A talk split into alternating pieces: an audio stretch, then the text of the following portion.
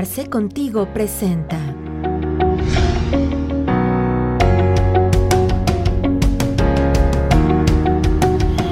Hola a todos, bienvenidos a sus sesiones de Arce Contigo. Qué gusto tenerlos de nueva cuenta con nosotros. Estoy muy agradecido por el seguimiento que han estado dando en nuestras redes sociales. De verdad, de verdad que vale mucho la pena el contenido que estamos subiendo. Espero que sigamos invitando para cada vez seamos más los que compartimos información con valor como la que vamos a platicar el día de hoy, que créanme que es un tema completamente trascendental para la operación de tu empresa.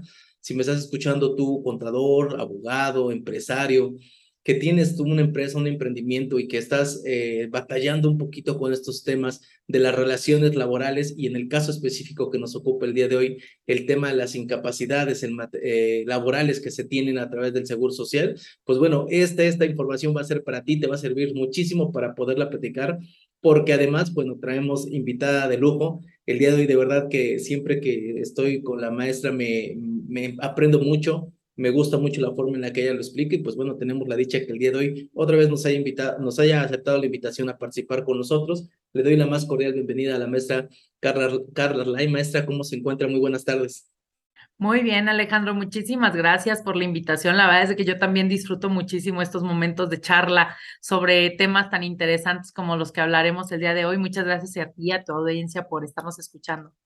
Al contrario, maestra, sea bienvenida y pues bueno, vamos a empezar a platicar un poquito acerca de este tema. El día de hoy, maestra, hemos decidido hablar del tema de las incapacidades laborales. Es un tema que nos ha, es que ha estado teniendo algunas modificaciones recientemente. La era tecnológica se ha estado incorporando de manera muy importante en todos estos procesos administrativos y pues bueno, el Seguro Social no tenía que hacer excepción, ¿no? Entonces ya, ya, ya iremos platicando un poquito más a fondo. A manera de contextualizar, maestro, me gustaría, me gustaría que nos hiciera eh, un poquito comentario acerca de qué es una incapacidad, cuál, en qué momento estamos frente a una de estas y pues bueno, como, como un poquito de preámbulo al respecto de la forma en la que un patrón pues bueno se, se entera de esta incapacidad, cómo sucede más o menos el proceso. Sí, claro que sí. Mira, fíjate que este, esta pregunta es muy interesante porque tenemos una confusión entre las incapacidades temporales y las incapacidades permanentes parciales y totales y subnaturales. Como todas se llaman incapacidad, ¿sale? Entonces yo las voy a dividir. Las voy a dividir en las incapacidades temporales, que son los subsidios que nos paga el IMSS en el caso de que exista un accidente de trabajo o una enfermedad, en donde yo tengo posibilidades de irme recuperando y son aquellas que te da el médico en la clínica cuando te está atendiendo o cuando estás en un proceso hospitalario, ¿no? Para que tu patrón de alguna manera sea tiene dos razones. Una, para que justifique tus ausencias en el trajo y la otra para que si tienes, eso sí es importante, si tienes los requisitos, entonces además el instituto te cubra eh, los montos que el patrón te iba a pagar por esos días laborados, que porque estás enfermo o estás en una situación, te los va a pagar a través de estas incapacidades. Y son de dos tipos, enfermedades y riesgos de trabajo, y cada una tiene sus condicionantes, sus, eh, eh, la cantidad que te va a pagar al respecto, ¿no? Y, y las otras, que son las incapacidades permanentes, parciales o totales, que en realidad es una pensión.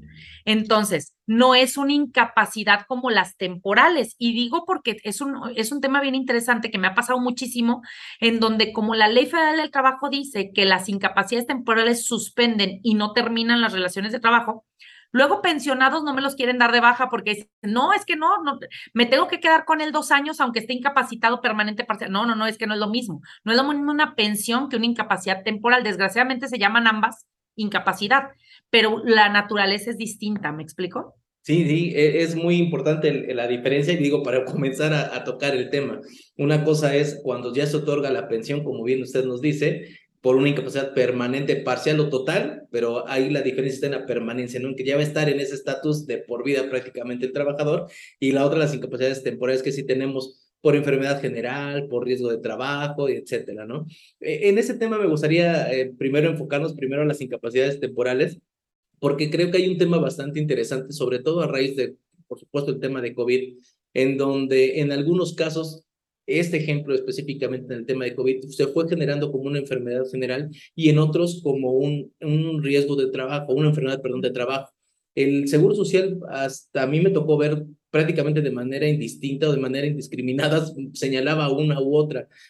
¿A qué se debe esto, maestra? ¿Cómo, cómo es que el IMSS estaba definiendo qué, qué se consideraba en caso de COVID una enfermedad general y qué se consideraba una, una enfermedad de trabajo? Mira, para poderlo entender, primero yo dividiría cuál es la naturaleza de una enfermedad y la de un riesgo, de trabajo. La enfermedad es todo accidente o enfermedad que ocurre no con motivo del trabajo, o sea, en cualquier momento al trabajador, ¿no? De vacaciones, en su casa, en una situación ajena al, al, entorno laboral. Y un riesgo de trabajo son los accidentes o enfermedades que ocurren en ejercicio o con motivo de trabajo. Pero lo que tienes que demostrar, hay un vínculo directo entre la enfermedad o el accidente y la acción de trabajo para la cual fuiste contratado o que fue motivado por el trabajo. Entonces, en esto que comentas, oye, ¿por qué COVID a veces sí y a veces no? Por regla general, no era riesgo de trabajo, ¿sale? Por regla general. Sin embargo, se estableció que hay ciertos parámetros que sí nos pueden dar ese vínculo de haber sido contagiados derivado de la relación de trabajo, o sea, con motivo del trabajo. Por ejemplo, pues quien trabaja en un hospital, ¿no? O, quien trabaja en un laboratorio o quien estaba expuesto al público en general constantemente y además su patrón no cumplía con las medidas de este, de seguridad de higiene y los protocolos de seguridad de higiene establecidos. Entonces, eso fue lo que empezó a detonar que algunos sí y otros no. Entonces, eh, pero la regla general, digamos, al ser una enfermedad viral que está en el ambiente, ¿no? O sea, que no sabemos ni siquiera en dónde, cuándo y por qué te contagiaste, porque esa es la realidad. Hay muchos que dicen, yo sé qué día me contagié, la verdad es que no es cierto. O sea, no podemos saberlo, ¿no? Puedes tener una idea y decir, a lo mejor aquí, aquí o aquí, pero no lo podemos saber exactamente. Entonces, por eso es que por regla general es una enfermedad general. Sí, a nosotros nos pasó, maestra, en el caso de un hospital justamente, pero tenemos un hospital con una parte administrativa como muy separada de la parte operativa donde están justamente los médicos, todo este tema. Y en el caso de nosotros tuvimos el, el tema de que el instituto nos los quería calificar a todos parejitos como como enfermedad de trabajo. Entonces sí fue un tema ahí un poquito complicado. Inclusive en su momento, hasta, hasta hace pocos meses, nos llegó una reclasificación en la prima de riesgo por no considerar esos, esas enfermedades que para nosotros habían sido enfermedad general y terminó siendo que eh, que el instituto la estaba calificando de manera diferente. Obviamente el tema de COVID es un caso especial y deja ciertas aristas todavía en el aire, ¿no? Como dice, hasta el día de hoy todavía ni siquiera tenemos motivos suficientes para poder identificar en dónde, pero sin embargo sí se puede dar mucho ese tipo de cuestiones, ¿no? Sí, claro, y aquí, por ejemplo, yo lo que diría es, recordemos que el instituto, como una autoridad y cualquier autoridad, pues pueden hacer lo que consideren que es pertinente, pero nosotros también tenemos nuestro derecho de defensa, ¿no? Entonces, pues ya veremos si, si vale la pena o no, si tengo los elementos o no para poder sustentar y defender el caso que justamente tú comentas, pero efectivamente, el tema de COVID ha sido todo un tema, sobre todo porque ah, las incapacidades que estuvo dando en línea, ¿no? Y que mucha gente abusó de ellas y decía, pues yo digo que tengo nomás lleno un cuestionario y me incapacito 14 días y no voy a trabajar y los veías en la playa, ¿no? O sea, situaciones que la verdad es de que eh, hay de todo, pero hay que nada más saber identificar realmente si estuvo en ejercicio o no del trabajo o con motivo del trabajo para poder identificar si es un riesgo o es una enfermedad, ¿no? Correcto, sí, sí, sí, sí, justamente ese fue el tema que estábamos abordando en esa ocasión, porque digo, es, evidente, oye, espérame, tu, tu edificio donde estás en la parte administrativa está aquí, en la parte, pues no tienes nada que hacer en la parte operativa, o sea, son cosas que se tienen que ir analizando.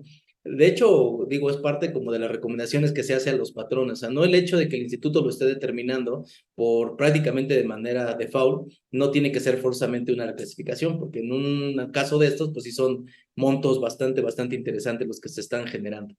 Hay, una, hay una duda maestra que se ha estado o que he estado viendo en la mayoría de patrones, que la mayoría no puede identificar entre la enfermedad de trabajo y el riesgo de trabajo como que también son dos conceptos que van probablemente muy de la mano, pero sin embargo tienen consecuencias distintas o manejos obviamente distintos en, el, en los, tanto en los temas económicos como en los temas de subsidios y todo este tipo de cuestiones.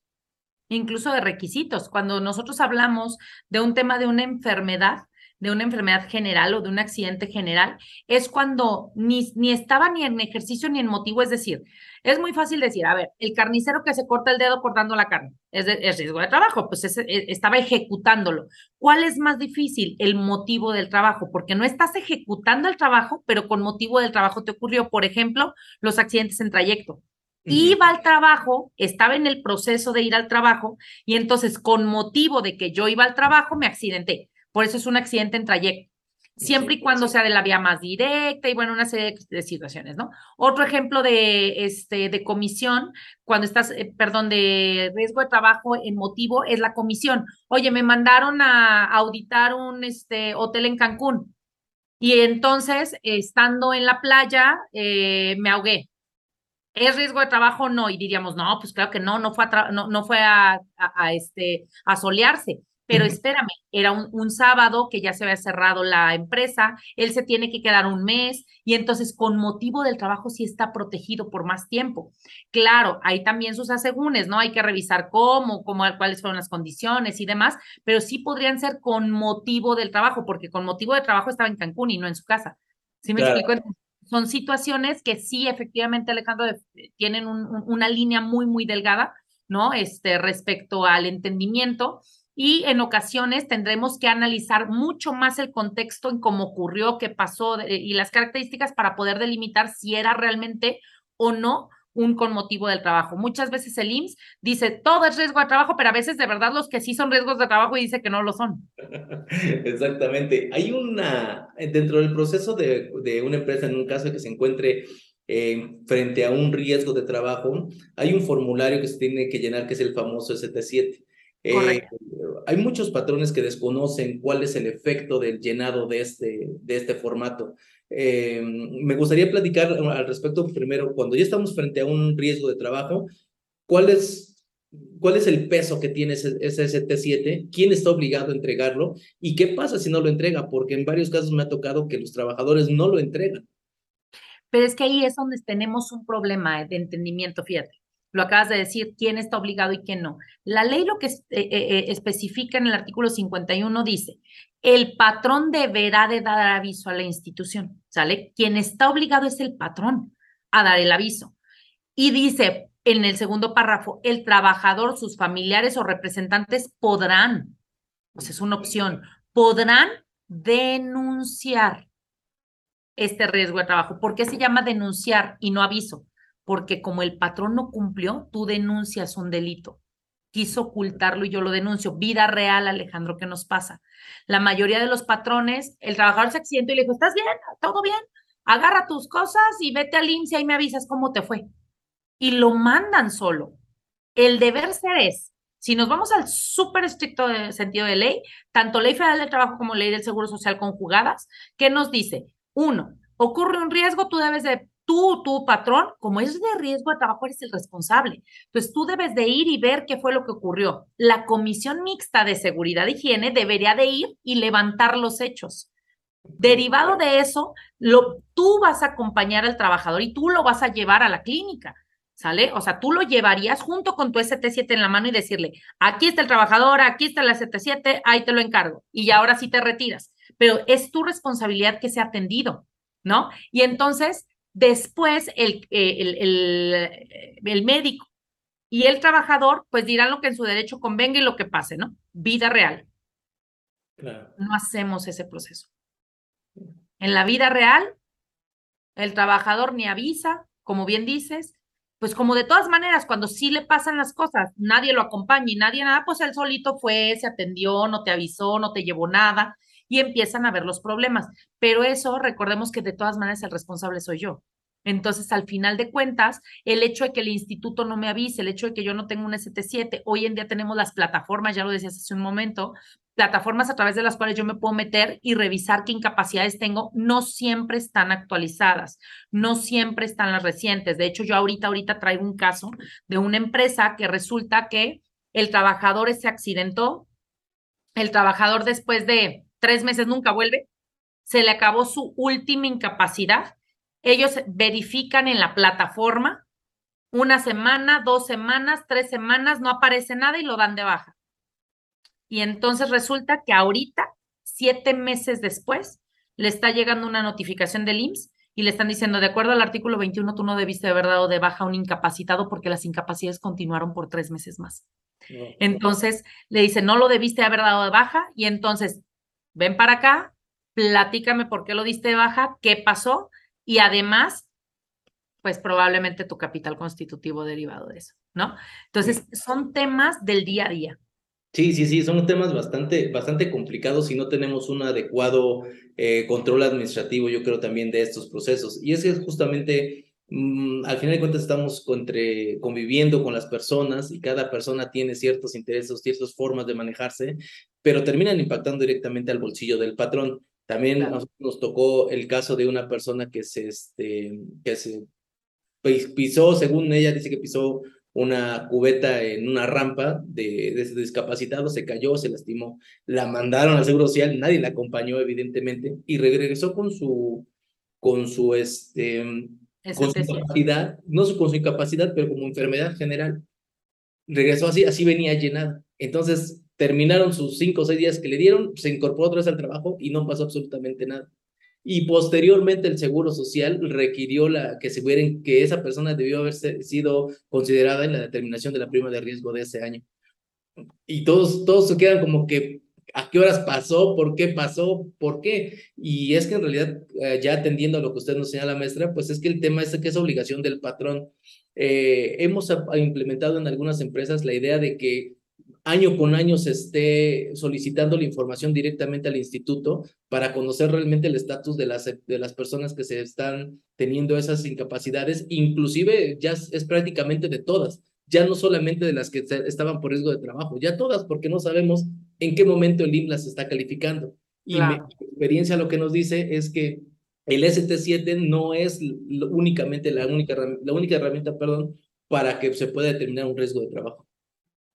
Sí, no, y, sobre todo que yo insisto, uno de los objetivos de tener una comisión mixta de seguridad e higiene es justamente la prevención y gestión de los riesgos de trabajo. Entonces, debieran de estar llenando unos formatos de por qué ocurrió el accidente, cuáles fueron las circunstancias bajo las que ocurrió, fue por negligencia o fue por este, porque sí, realmente, pues los accidentes sí pasan, pues, ¿no? Este, ¿cuál fue la, cuáles fueron las circunstancias sobre las que se llenaron para que entonces no vuelva a ocurrir? ¿Qué pasa ahorita? Ahorita la verdad es de que todas las autoridades andan bien chismosillas. Entonces, sí, o sea, de repente tú le avisas una cosa a una y ya, ya, ya se enteró todo el mundo. Entonces, lo que es el IMSS, el SAT, el Infonavir y la Secretaría del Trabajo andan muy amigas desde hace mucho tiempo. ¿Y qué es lo que hacen? Que ahora resulta que nos han estado llegando inspecciones de la Secretaría del Trabajo y Previsión Social en materia de seguridad y higiene derivados de las ST7 presentadas. ¿Por qué? Porque resulta que tienes un ST7 que dice que el trabajador se cayó de las escaleras. A los 15 días tienes otra de otro trabajador que se cayó de las escaleras. Y luego tienes otra a los dos meses en donde otra trabajadora se cayó de las escaleras. Pues, ¿qué diablos está pasando con las escaleras? ¿Y por qué no están tomando las medidas oportunas para mejorar eso? Y entonces, cuando te das cuenta, resulta que es una casa adaptada con piso de mármol hermoso, pero pues que la gente va corriendo y va con papeles y pues rueda por las escaleras, ¿verdad? ¿Por qué? Porque era una casa adaptada a un negocio. ¿Qué debiste haber hecho? Pues no se ve lindo, pero pues los antiderrapantes, las situaciones, entonces eh, ahí es en donde empieza a conjugarse entre tus obligaciones laborales y tus obligaciones de seguridad social y cómo hoy sí las están viendo. Sí, ese es un tema súper interesante. Tiene usted toda la razón. Ya también nos ha tocado a nosotros el hecho de que te llegan como en, como en manifestación, ya todas las autoridades una tras otra, porque hay una comunicación y eso hay que dejarlo también muy claro para las personas que nos siguen. Ya hay una comunicación muy efectiva con todas las autoridades. Ya no es solamente el hecho de, ah, me van a revisar mis timbrados, por ejemplo, de nómina, ¿no? Eso va a ir directamente a manos de Seguro Social, va a ir directamente a manos de la autoridad laboral e inclusive hasta en los impuestos estatales, que también ya nos tocó ver eh, que derivados de los timbrados pudieron determinar algunas diferencias en el pago de los, del impuesto estatal. O sea, todo está completamente entrelazado. En este tema del, del ST7, eh, maestra, ¿qué pasa cuando el trabajador eh, pone alguna redacción que no es lo correcto o que no es lo que realmente sucedió? Aquí lo interesante, y, y perdón que vuelva a lo mismo, Debimos de haberla llenado nosotros, porque incluso dicen que el que pega primero pega dos veces. Si nosotros lo hubiéramos llenado, pues entonces vendría la historia más apegada a la realidad y el médico estaría en posibilidades de hacer una revisión más objetiva. Por ejemplo, a nosotros nos pasó, ¿no? Una señora que entonces se lastimó la espalda cargando una caja, pero ella fue a decir, y eso es lo que ella dice, es que era una cajota así y entonces la levanté desde el suelo y entonces la espalda, pues sí, claro, terrible, ¿verdad? Entonces, cuando llega con nosotros, y, les voy a decir cómo lo combatimos, porque se hizo al revés también. En estricto sentido, si yo hubiera dicho lo que dije La segunda vez hubiera sido mejor. Pero ¿qué pasa? Cuando llega el ST7 es, a ver, una, ¿a quién le consta? A nadie. Ok, entonces la primera es, el trabajador refiere. Yo no sé si es cierto o no. ¿Sí me explico? No estoy diciendo que el trabajador se cayó. No, pues si el trabajador se cayó, se cayó. Pero si dices, el trabajador refiere que levantando una caja de tanto por tanto, pero con 10 gramos porque estaba vacía, ¿verdad? Ah, qué diferente se ve el asunto, ¿verdad? Era una cajota, pero estaba vacía. Entonces, si estaban vacías, porque ella solo carga cajas vacías. Entonces es como, no es lo mismo que tú llegues con el médico y le digas, imagínese la cajota y ay, la levanté. Y pues sí, claro, te imaginas, pobre mujer, o sea, le hicieron levantar. Fíjate, hubo un caso que nos pasó de un chico que en los, este, en los, em, en la capacitación de protección civil, pues los extintores y no sé qué. Y va y dice, es que era un extintor de 50 kilos, para empezar, ¿cuántos extintores de 50 kilos hay, verdad? Pero imagínate cuando tú le dices, levanté un extintor de 50 kilos de la nada, pues dices, híjole, a ver, no, aquí está la foto del extintor, aquí está el tamaño del extintor y aquí está lo que el extintor tiene. No hay extintores, digo, no que no los haya, puede llegar a verlos, pero pues no, no son de uso este, común en las empresas, ¿no? Entonces, ese es el tema. ¿Qué es lo que es recomendable? Si ya dijo algo que no, tú combatirlo con palabras correctas y siendo descriptivo. Si tú lo hubieras hecho como el deber ser, que era tú haberlo llenado primero y llevarlo, claro que la señora le hubieran dicho, ay señora, sana, sana y váyase de para allá, ¿no? ¿Por qué? Porque cuando yo le digo que tiene una, este, una caja vacía en donde la levanta y dice que se torció, pues a lo mejor sí se torció, pero no es el, Oye, no se le hizo un esguince, no se le hizo nada por un tema de cargar una caja vacía, ¿no? Entonces, entre lo que miente el trabajador y el no tener las referencias adecuadas, el médico por eso acaba diciendo siempre, pues si es un riesgo de trabajo, por supuesto, imagínate, pobre hombre, levantó 50 kilos o pobre mujer, levantó un cajonón. Pero cuando tú das tu referencia, por eso es que en ocasiones de ser riesgo de trabajo pasa a no serlo o incluso sí hacerlo, pero no les dan tantas incapacidades, porque entonces yo sé que no te pudo haber ni dolido tanto, ni haberte pasado, ni haber, si me explico, o sea, ya no estamos hablando de un tema de gravedad. Claro, claro, o inclusive también se puede analizar la lesión si fue justamente en ese momento, porque hay también personas que ya llegan. O antes. Sí, antes lesionadas y dicen, no, no pudo haber sucedido por ese tema es bien importante que también se, en, primer lugar, como usted nos señala, que seamos como nosotros empresa los que estemos llenando este 7. Y si por alguna razón el trabajador ya, ya comentó algo diferente, pues también ahí nosotros podamos llenar, podamos anotar eh, esos, esos temas y no dejarla que se vaya así nada más, porque al rato va a haber otros otros temas de consecuencia. Inclusive, por ejemplo, el hecho de que, ok, probablemente sí existió el accidente de trabajo, pero también habrá que ver las condiciones en que el, trabajador, el, que el trabajador estaba nos ha tocado ver de trabajadores que a lo mejor estaban en estado de ebriedad o que habían consumido algún, algún este, estupefaciente o que de manera intencional se han, se han lesionado. Eh, son cosas que, que pareciera que no, pero de verdad se vuelven muy recurrentes ya cuando hablamos de una, pues de todas las probabilidades que existen allá afuera. Y esas condiciones son excluyentes de responsabilidad para el patrón. Claro, Sí, claro, eh, sobre todo porque entonces eh, cuando hablamos de negligencias, cuando hablamos de situaciones provocadas, que sí pasa, ¿sabes qué es el problema que yo le veo aquí, Alejandro? Que muchas veces no podemos demostrarlo. ¿Sí me explico? O sea, no es que no ocurran, sí ocurren, pero en ocasiones no tenemos cómo demostrar. Por ejemplo, ¿cuántas veces no ha pasado que situaciones que todo mundo en la empresa dice es que él dijo que se iba a cortar los dedos para pedir una, una indemnización porque le faltaba lana? Y de verdad, suena el run run, todo el mundo lo dice y casualmente le pasa, ¿no? Entonces dices, híjole, digo, qué mala onda que tenga que llegar a ese extremo por dinero, pero de que ocurrió, ocurrió, pero ¿cómo demuestro que realmente metió la mano, este, eh, de manera, de manera ajá, voluntaria, digamos, ¿no? O negligente. La negligencia, ¿cómo la demuestro en un accidente? ¿Cómo, ah, ¿cómo sí puedo hacerlo? Oye, no traía el equipo de seguridad. Oye, no, ah, bueno, ahí ya tienes herramientas. Pero en situaciones a veces más graves, la verdad es de que es muy difícil poder comprobar la negligencia, poder comprobar la, este, el dolo, la mala fe, ¿no? En, en hechos como lo son los accidentes. Eh, sin embargo, bueno, en una ocasión eh, también nos pasó que un chavo traía también un tema, un problema y la, la, la, y chocó el carro de la empresa, ¿no? Vuelvo a lo mismo. No podemos decir lo chocó de manera este, dolosa, no podemos decirlo porque pues ahora sí que puedes tener indicios, pero no tienes la certeza. ¿no? Nunca vas a tener la certeza. Entonces, había habido ya varias situaciones, había habido habladurías, gente que dijo, pues podrás decir, sí, suena lógico, pero aún así, ¿cómo demuestro que chocó adrede? Claro, claro. No se puede. Sí, es complicado. Y más si, volviendo al, mismo punto, más si entendemos que normalmente las empresas no tienen procesos bien establecidos para actuar en ciertos casos, termina siendo obviamente lapidario para el patrón completamente, porque va a tener que estar enfrentando de manera constante las empresas. Las empresas... perdóname que te interrumpa en eso, Alejandro, porque sí quiero abordar eso que acabas de decir. Creo que muchos de los elementos se crean en los procesos. Y lo acabas de decir, no, no estamos acostumbrados a hacer procesos. Yo ahorita que te decía, oye, la comisión mixta, ¿la cuál? ¿La qué?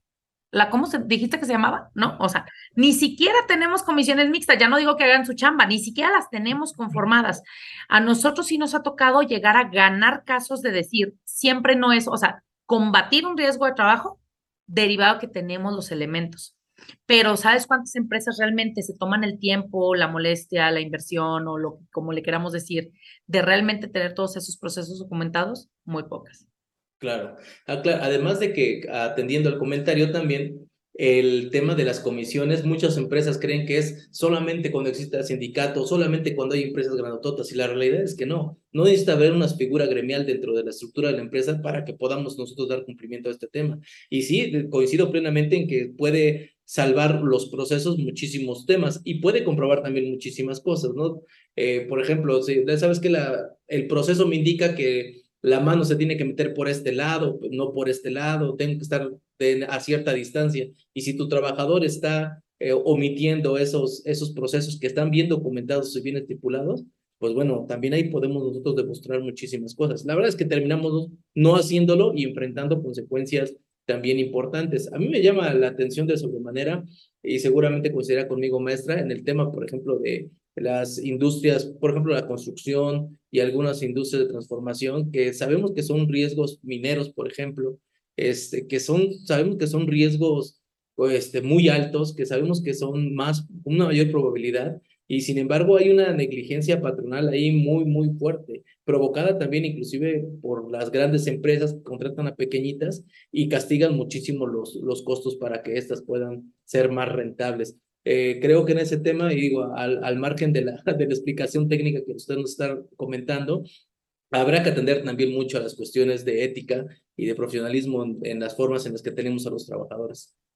Y fíjate que, que yo te voy a decir la experiencia que he tenido en las empresas que sí se han dedicado a invertir tiempo, dinero y esfuerzo en un tema de procesos, en un tema de llevar adecuadamente, incluso, te lo voy a decir porque de verdad así pasa, ¿eh? Hasta para redactarle 7 hasta cursos de gramática, ¿no? O sea, de, de, verdad, de sintaxis, o sea, de, de situaciones básicas. O sea, ese tipo de cuestiones, de echarle ganas en el tema de capacitación y demás, se disminuyen los riesgos de manera inherente de manera eh, natural, orgánica. Me explico por qué. Porque si estás llevando procesos, eres una empresa muy cuadrada en ese sentido y, y los procesos nos evitan problemas. Es eso. Con independencia que nos salven de problemas, nos los evitan. O sea, nos evita que ocurran y creo que esa es la parte preventiva a la cual le tenemos que apostar un poquito más, porque la, la, parte correctiva nos sale muy cara, esa es la realidad.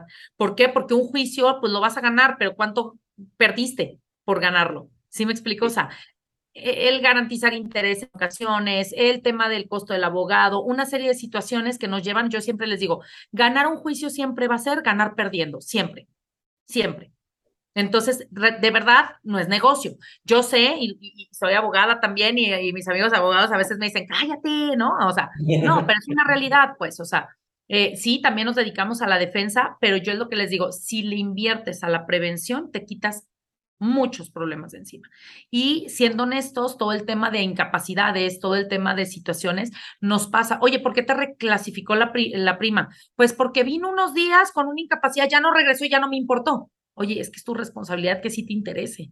Es tu responsabilidad haber ido a preguntar qué pasó. Ay, ni modo que con todos los trabajadores es tu responsabilidad. ¿Sí me explico? O sea, desgraciadamente. Sí, la verdad es que también de repente los patrones vemos mucho el tema, el tema de protección o el tema de prevención, lo vemos como un costo cuando en realidad no debiera ser así, debería ser como parte de una, de una planeación para evitar justamente costos, porque te va a terminar tarde o temprano generando algún beneficio, algún ahorro, porque vas a tener forma de poder documentar ciertas cuestiones, de poderte meter en los menos problemas posibles. Y eso es algo que debemos que ir cambiando. Nada más el tema, el tema de las normas oficiales, ¿no? ¿Cuántas empresas realmente tienen cumplimiento cabal de todas las normas oficiales aplicables, o al menos en materia laboral? Ya no hablemos del resto de las normas oficiales. Nada más el tema laboral, que es el caso que nos ocupa, pues es, es complicado encontrar una empresa que tenga ese tipo de cuestiones. Y actualmente, conforme como ahorita se comporta la autoridad este, fiscal de seguridad social o en su caso del SAT, creo que premia la, la buena administración y el buen control. Entonces, si nosotros reflexionamos sobre ese tema, creo que podemos encontrar un, un, un ahorro, aunque no pareciera en un instante, pero es un ahorro para las empresas. Incluso, fíjate, voy a, darle un giro un poquito a esta plática con el siguiente comentario, pero va de la mano, que en ocasiones tú decías, es un ahorro el tema de prevenir, el tema de hacer procesos y el tema de todo, pero también es un ahorro el gastar en el IMSS. ¿A qué voy con esto? Que estamos hablando de incapacidades porque estamos asumiendo que los tenemos dados de alta. Estamos eh, eh, pensando que, además están dados de alta con el salario que les corresponde, porque desgraciadamente, ¿qué pasa muchas veces? No, espérate, nos esperamos un mesecito y lo damos de alta y en ese mes se te accidentó. O no, mañana, acaba de entrar, a ver qué pasa, ¿no? Y, en, y desgraciadamente dice la ley de Murphy, ¿no? Todo lo que iba a salir mal sale mal y el día uno es el día que se te accidenta y te sale carísimo, te lo van a cobrar como nuevo y guapo además, ¿no? O sea, de verdad, es un tema que es muy complicado porque entonces te va a salir muy caro por ahorrarte un día, dos días, tres días, cinco días de, de, de cuotas. El tema de dar salarios, este, de alguna manera por fuera, que sigue ocurriendo, el tema de una serie de situaciones que sabemos que ocurren y que yo sé que es un tema de ahorros. Esos ahorros, yo siempre les digo, son ahorros malentendidos porque dedicándome a lo que me dedico, yo me doy cuenta que hay empresas que con un problema pagaron el seguro social de toda la vida de toda la empresa. ¿Sí me explico? Con un problema, con uno. Entonces, lo malo es que le estamos jugando al vivo a decir, pues no, no va a pasar, o no, es que es muy de mi confianza. Pues sí, las personas, yo siempre les digo, no hay nada peor que un trabajador enojado o un trabajador necesitado. Y las personas, por más de confianza, el día que me lo dejes inválido, el día que me lo dejes en un problema, claro que no va a importar que sea de confianza, porque obviamente va, va, a pensar en su necesidad, ¿no? Entonces, son situaciones que también van de la mano del tema de incapacidades, del tema de pensiones, del tema de, de lo que se deriva, el buen cumplimiento de estas situaciones, al menos el que los tengas dados de alta, ¿no? Ya si los tienes bien o mal, bueno, eso será harina de otro costal, que lo ideal sería estar al 100, porque de verdad yo sé que es costosísimo, digo, lo sé, pero el tema del costo contra lo que te va a acabar desgastando económicamente, psicológicamente y en todos los demás sentidos que tengas, el no hacerlo es una problemática importante y creo que eso es algo de lo que adolecemos en México bastante.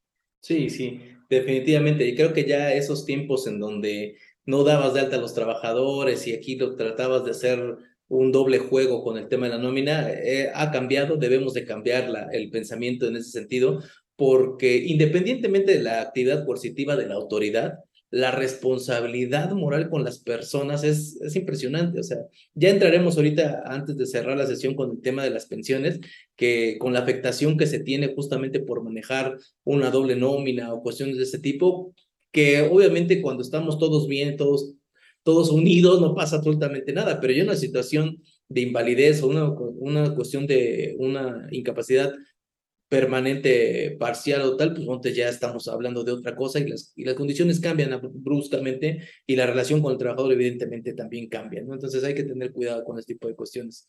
Para regresar un poquito al tema de las incapacidades temporales, maestra, el tema que me gustaría checar es cuáles son las obligaciones de pago que tiene el patrón cuando está frente a una incapacidad. Por ejemplo, hablemos una incapacidad de riesgo de trabajo, de enfermedad general o de maternidad, que no la hemos, no la hemos tocado en sesión, pero también es un tema importante el de maternidad. ¿Cuáles son las obligaciones económicas que yo como patrón debo hacer frente cuando me encuentro en un supuesto de esos? Depende del supuesto que nos encontramos. ¿A qué me refiero con esto? Porque cuando nosotros hablamos del tema de, este, de que sí lo tienes dado de alta de manera correcta y demás, pues se hace responsable al 100% el instituto y cada incapacidad depende de su naturaleza. Vas a pagar algunos de, los, de las ramas de los seguros y solamente una parte muy pequeñita, que es el 2% en algún caso del, del, del retiro y los gastos médicos pensionados, pero de ahí en más prácticamente no pagas nada, ¿no? O sea, no pagas nada, me refiero a e, en ese, en ese pago de seguro social te quedas exento del pago. Pero el tema está cuando tenemos una doble nómina, cuando sabemos que el trabajador no, gana un monto mayor, creo que ahí el riesgo es, ahí sí es importante, porque lo decía yo hace un momento. ¿Qué va a pasar si el trabajador gana 500 pesos y lo tienes con 100? El IM le va a dar 100. Y entonces, ¿qué va a pasar con los otros 400? No va a querer. Y entonces ahí empezamos con un tema, ¿no? Entonces ahí es el riesgo que costos adicionales con independencia que ante el seguro, una incapacidad y un ausentismo, en ambos casos, la regla general es no pagas cuotas. Sin embargo, depende cada tipo de incapacidad y ausentismo y el tema del ausentismo pagas una, una proporción muy pequeña de, de, algunos seguros, ¿no? Depende cada uno, son, son este, casos diferentes. Diferentes. Eh, quisiera tocar el tema, por ejemplo, de la maternidad, que le repito, no, no lo habíamos tocado mucho, pero también es un tema importante y también atendiendo a que es una de las incapacidades que se puede pedir vía electrónica, que también nos comenta a través de este, de este tema cómo funciona. Pero en el tema, por ejemplo, de las incapacidades por maternidad, hay muchos patrones que tienen mucho cuidado eh, creo que las pocas cosas que se hacen como de manera más estandarizada con todos, el hecho de no contratar personas que, estén, que estén, en este, que estén embarazadas, porque aquí hay un riesgo, sí, bueno. O al menos que tú no sepas, ¿no? Es, es correcto, hay un, hay un costo inherente a esta, este tipo de incapacidades, porque si tú contratas a una persona que ya se encuentra incapacitada, que no cumple con los requisitos de tener las semanas cotizadas previas a su, a, otorgarle su incapacidad, el patrón es el obligado a, tener pagando esos, esos salarios, aun cuando la persona pues, no se encuentre, este, pues no se encuentre trabajando, ¿no? Eh, en este caso, por ejemplo, la, ahí sí hay un riesgo importante para las empresas, sin embargo, también no es del todo legal o transparente el hecho de que no contrates a una persona porque se encuentre en estado este, o se encuentre embarazada, ¿no? Sí, y sobre todo aquí el tema de las embarazadas, recordemos que es un derecho constitucional. Por eso es que el patrón sigue obligado. Al ser un derecho constitucional, una prestación que nace de, este, como derecho constitucional, el Seguro Social nos releva en el caso de riesgos de trabajo. ¿Sale? En el caso de riesgos de trabajo, el artículo 53 nos dice que si ocurre un accidente, tú no estás, o sea, te relevo de todas las obligaciones que la Constitución y la Ley Federal de Trabajo establecen en casos de riesgo. Yo me hago cargo, porque incluso da prestaciones mayores. ¿Por qué? Porque en un riesgo es cuantías, es dinero, pero acá es pensiones de por vida. Entonces dice, yo me hago cargo. Pero en el tema de maternidad, en el tema de maternidad, no. En el tema de maternidad, el IMSS dijo, a ver, a ver, si cumple con estos requisitos, yo te relevo y yo me hago cargo pero si no los cumplen, no. Entonces, al no relevarte, ¿qué pasa? Tú estás obligado al pago de esas cantidades. ¿Y cuál es el requisito? Que tenga 12 cotizaciones semanales inmediatas anteriores el último año antes de que le toque la incapacidad. Este, entonces, muchas veces, ¿qué pasa? Pues hay personas que llegan ya embarazadas, no dijeron nada y entonces, pues obviamente no tienen las semanas cotizadas y acercándose la fecha, pues el patrón tiene que pagar esos montos en cuantía, ¿no? Porque no lo va a relevar el instituto y si es algo que sí le toca de obligación al patrón hacer. Ok, ¿es un riesgo, maestra, generar eh, o no, no contratar a una persona por estar en, eh, embarazada? Aquí para empezar el tema de solicitarle una, una este, prueba de embarazo es un tema. Ojo, yo considero eh, que en algunos casos sí podemos pedir la prueba de embarazo y eso no se considera discriminatorio, pero son casos muy excepcionales, ¿no? Y tenemos que justificarlos. Por ejemplo, si yo te voy a contratar para una, para ser radióloga, oye, a ver, espérame, la protección a la vida está antes que el derecho al trabajo. ¿Sí me explico por qué? Pues porque tengo que proteger, o sea, a lo mejor tú ni siquiera sabes que estás embarazada y te voy a meter en a exponerte a ti y al probable eh, eh, este feto que traigas a, a, una este, exposición que va a ser dañina. Entonces hay sí, pero son muy, muy, muy pocos los casos en donde yo pueda hacer eso. No le puedo decir a la secretaria, ay, es que no te quiero exponer. ¿Cómo le expones? No hay manera de exponerla. ¿Sí me explico? O sea, no estás exponiéndola nada que, que realmente le vaya a perjudicar. Pero me ha pasado, por ejemplo, cargadoras tenemos mujeres cargadoras de sacos y demás, oye, no sabes que sí, pues espérame, porque si no vas a tener un aborto aquí por estar cargando sacos cuando no estabas, este, no, no, no lo sabías pero insisto que son casos muy especiales. Sin embargo, eh, Aquí el tema, de cualquier forma, podrían llegar a demandarnos por discriminación. Sí, esa es la realidad. Sí, pero lo que yo digo es, algunos casos tú podrás defenderlos, pero la gran mayoría no podrías hacerlo.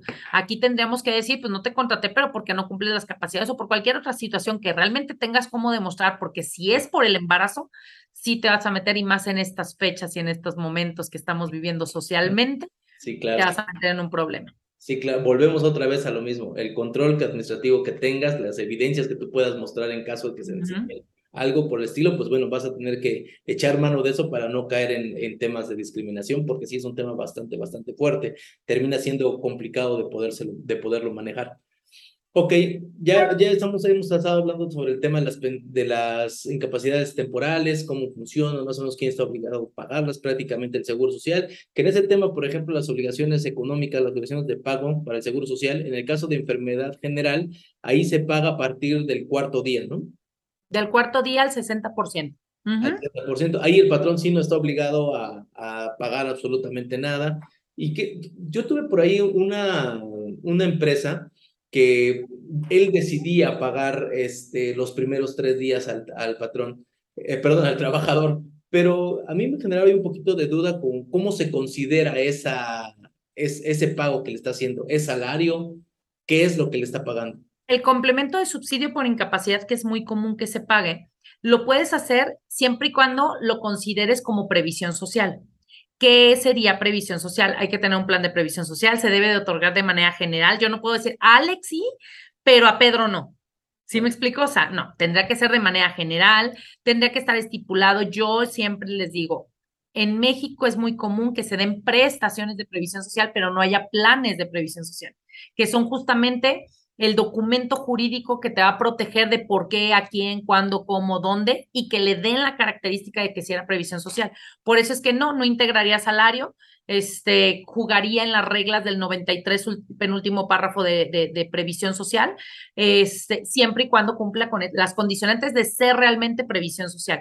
Y no, no está obligado el patronal a pagarlo de acuerdo al artículo 42, que son las causas de suspensión de la relación de trabajo. La fracción segunda nos dice que se suspende la relación de trabajo cuando hay una enfermedad contagiosa o la, o, la situación que el trabajador no pueda eh, acudir a, hacer su trabajo.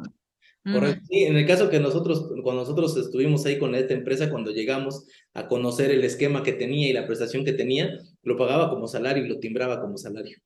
No, bueno, ok. Bueno, si lo hace así, pues ahí sí es un problema, porque entonces ahí sí graba, integra y porque por la naturaleza que le dio, pues. Sí, claro, totalmente. Hemos dicho en varias sesiones las cosas por su nombre para que la famosa PTU excedente y todo ese tipo de cuestiones. Todo por su nombre. No problemas.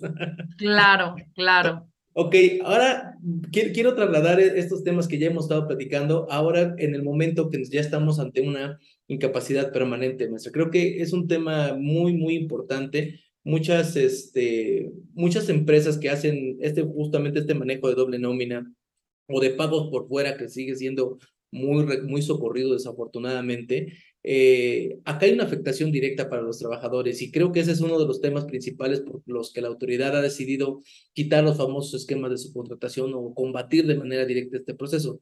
Digo, ya, ya será en otra plática el hecho de que platiquemos si, si justamente lo ha logrado o no lo ha logrado a través de la eliminación o la incorporación de estos servicios especializados, pero el, tema de hoy es el tema de las incapacidades. Así es que eh, las consecuencias, maestra, de, de poder de poder estar en un supuesto y una capacidad permanente. Son, ¿Cómo se maneja este tema y cuáles son las obligaciones que yo como patrón debo atender?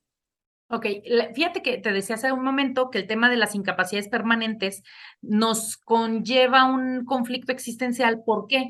Porque las incapacidades permanentes, ya sean parciales o totales, pueden ser temporales o definitivas, ¿sale? Pero su naturaleza, si nos vamos a analizar la ley del Seguro Social, aunque se llame incapacidad temporal no es la incapacidad temporal a la que se refiere el artículo 42 de la Ley Federal del Trabajo. Es una pensión, esa es su naturaleza, una pensión. ¿Qué pasa? ¿Por qué se da de manera temporal o provisional?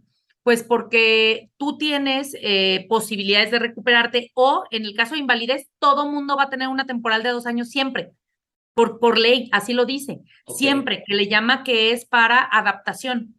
Entonces, después de esa te van a dar la definitiva, ¿sale? Entonces, en la provisional o en la temporal se suspende de alguna manera, ya la relación de trabajo no se suspende, perdón, se debe determinar la relación de trabajo. Incluso un requisito de la pensión para que te la sigan otorgando es que no estés desarrollando el mismo puesto ni te estén pagando las cantidades, este, correspondientes mayores al 50% del salario. ¿Por qué? Porque ya no debes de estar trabajando y no en el mismo puesto y no en la misma lugar. Entonces, ¿qué procede? Que una vez que tú ya tienes, pero esto sí será importante, muchas veces nos pasa que tenemos temporales, incapacidades temporales, ¿no? Los subsidios.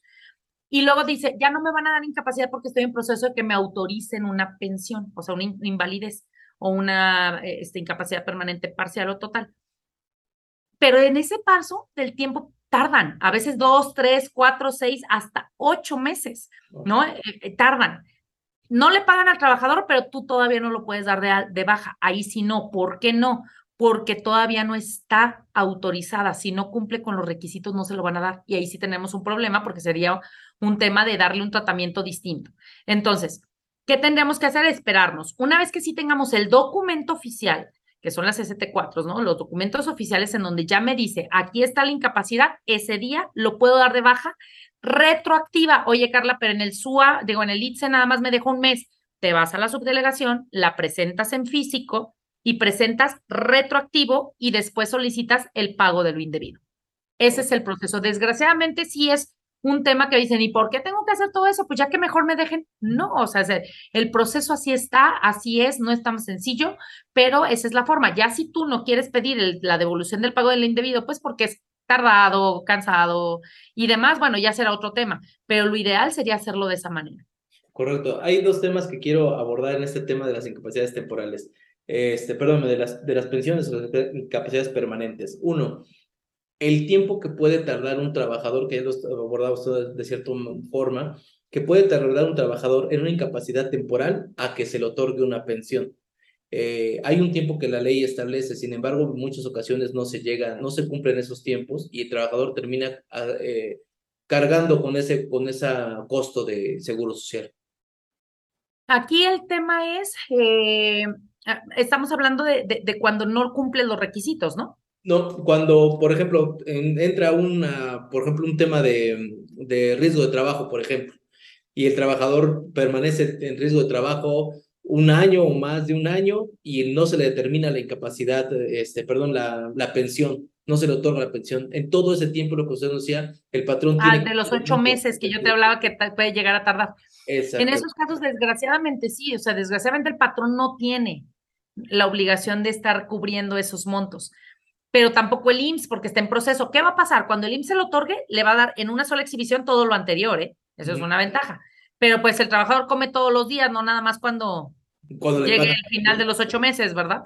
Ese es el problema con este tipo de incapacidades, que desgraciadamente sí deja desprotegido al trabajador durante un periodo muchas veces importante de tiempo el patrón puede hacer algo después de que, si no me recuerdo, un año más o menos, que es cuando debe calificar el riesgo o ya la, determinar la incapacidad permanente del instituto, el trabajador puede hacer algo para cortar ese, el patrón, perdón, puede hacer algo para cortar ese tiempo o el trabajador en su caso, ¿no? El patrón no, el trabajador podría interponer una queja administrativa.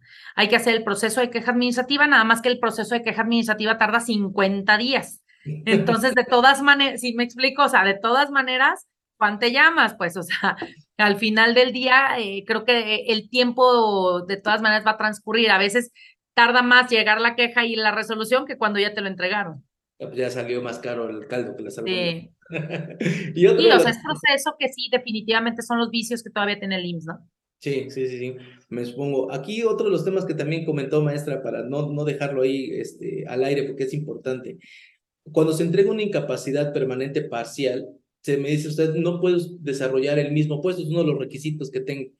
Pero normalmente cualquier pensionado lo primero que te dice es que no puedo volver a trabajar, no puedo volver a registrarme en el Seguro Social. Sin embargo, es bien importante lo que nos señala, porque el hecho es, no es que no pueda estar otra vez en una relación laboral, el hecho es que no puede desarrollar la misma, la, la, misma actividad por la cual fue pensionado, porque entonces perdería el de la pensión, ¿no?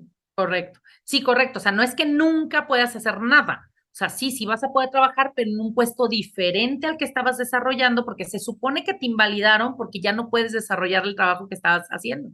Entonces, puedes hacer un puesto distinto y también otro de los requisitos es que no podrías ganar más del 50% del salario de que estabas ganando anteriormente, excepto cuando traes pensión mínima garantizada, porque obviamente pues ahí sí menos del mínimo nadie puede ganar. Es el único caso de excepción.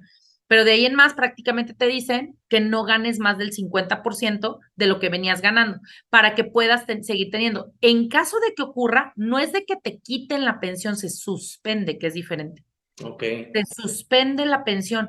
Si tú te quedas sin trabajo, la puedes volver a tramitar, pero ya es un tema, pues. ¿Sí me explico? O sea, se vuelve complicado y sobre todo porque muchas veces al paso del tiempo ya se las niegan porque le dicen, tan estabas bien que trabajaste. ¿Me explico? Sí, sí, sí. y, haciendo un comentario al margen, los pensionados por cesantía, por ejemplo, que eso sí no pueden volver a trabajar, supone que ya están pensionados justamente para eso. ¿Cómo, cómo ve usted el tema de que muchas empresas lo que hacen es que los contratan por por asimilados salarios. Terrible, terrible, la peor estrategia del mundo. ¿Por qué? Era tu trabajador y hoy es tu asimilado. ¿Qué hace diferente? Ah. ¿Qué, qué, qué otro servicio te da que no es este? Porque si es el mismo, pues entonces no, estamos simulando una relación de trabajo. cuidado. Eh, aquí también es importante, no puedes volver con el mismo patrón, pero ve y trabaja con alguien más, pero con el mismo no ni con el mismo patrón ni antes de seis meses, pero sí puedes volver a trabajar. Ahí sí no hay una restricción del monto que vayas a recibir, pero no con el mismo patrón y no antes de seis meses. Pero yo te decía, lo peor que hacen es eso. Hoy me lo timbras como trabajador y mañana me lo timbras como asimilado y pues cuando van y revisan, pues eh, está haciendo lo mismo. y entonces Va, a, ser simulación y ahí sí se puede tipificar como defraudación para efectos del patrón y para el trabajador también, porque entonces te estás abusando de una pensión con un requisito que no cumpliste. Sí, claro. Y todavía sigue checando su entrada y su salida. Además. No, y una serie de cosas. No, déjame decirte, he visto este honorarios con aguinaldo. O sea, digo, es de verdad. Honorarios con vacaciones, o sea, de verdad. Sí, sí, sí, sí. También la verdad que sí nos ha tocado verlos timbrados, inclusive ahí en los FDIs, es, es increíble. Hay que tener mucho cuidado con esos temas, porque, digo, siempre lo, lo comento con los clientes que tenemos oportunidad de asesorar tu operación y tu documentación debe decir lo mismo, debe estar armonizada completamente. No que por un lado tienes un honorario y le estás pagando un aguinaldo. No tiene sentido lo que se Yo les digo congruencia. Sí, de entrada. Congruencia, ese es básico. De hecho, muchas veces les digo, se los tuercen por la congruencia. Justamente por la falta de congruencia entre un documento y otro en lo que avisamos en una y otra, eso es lo que nos puede pasar. Sí, nos ganan ahí los tiempos. Muy bien, maestra. Oiga, maestra, para ir cerrando el tema, en el, nada más quisiera abordar el tema de las justamente esas incapacidades electrónicas que se dieron a raíz del tema COVID. Obviamente, pues la autoridad procurando que no hubiera aglomeraciones en las en las oficinas institucionales, pues bueno, buscó una herramienta que fue a través de las este, a través justamente de, las plataformas electrónicas que se pueden solicitar las incapacidades. Ya ahora no solamente el tema del COVID, sino también hay otro tipo de incapacidades que se pueden tramitar ahí. Me parece que este, maternidad también puede ser por ese medio, pero también trae consigo obligación ahora para el patrón para que las autorice. ¿Cómo está ese tema? Es que la verdad es de que este es un tema complicado y digo complicado porque es, lo mismo que pasó con Infonavit, en la plataforma del Infonavit, ¿no? O sea, de ahora te aviso del crédito, pero tú autorices. Y si el patrón no lo hace, ¿qué onda con el trabajador? ¿Sí me explico? O sea, me lo dejan como volando, ¿no? Oye, el patrón no se le da la gana de meterse a autorizar, el patrón no supo cómo meterse, el patrón, lo que quieras.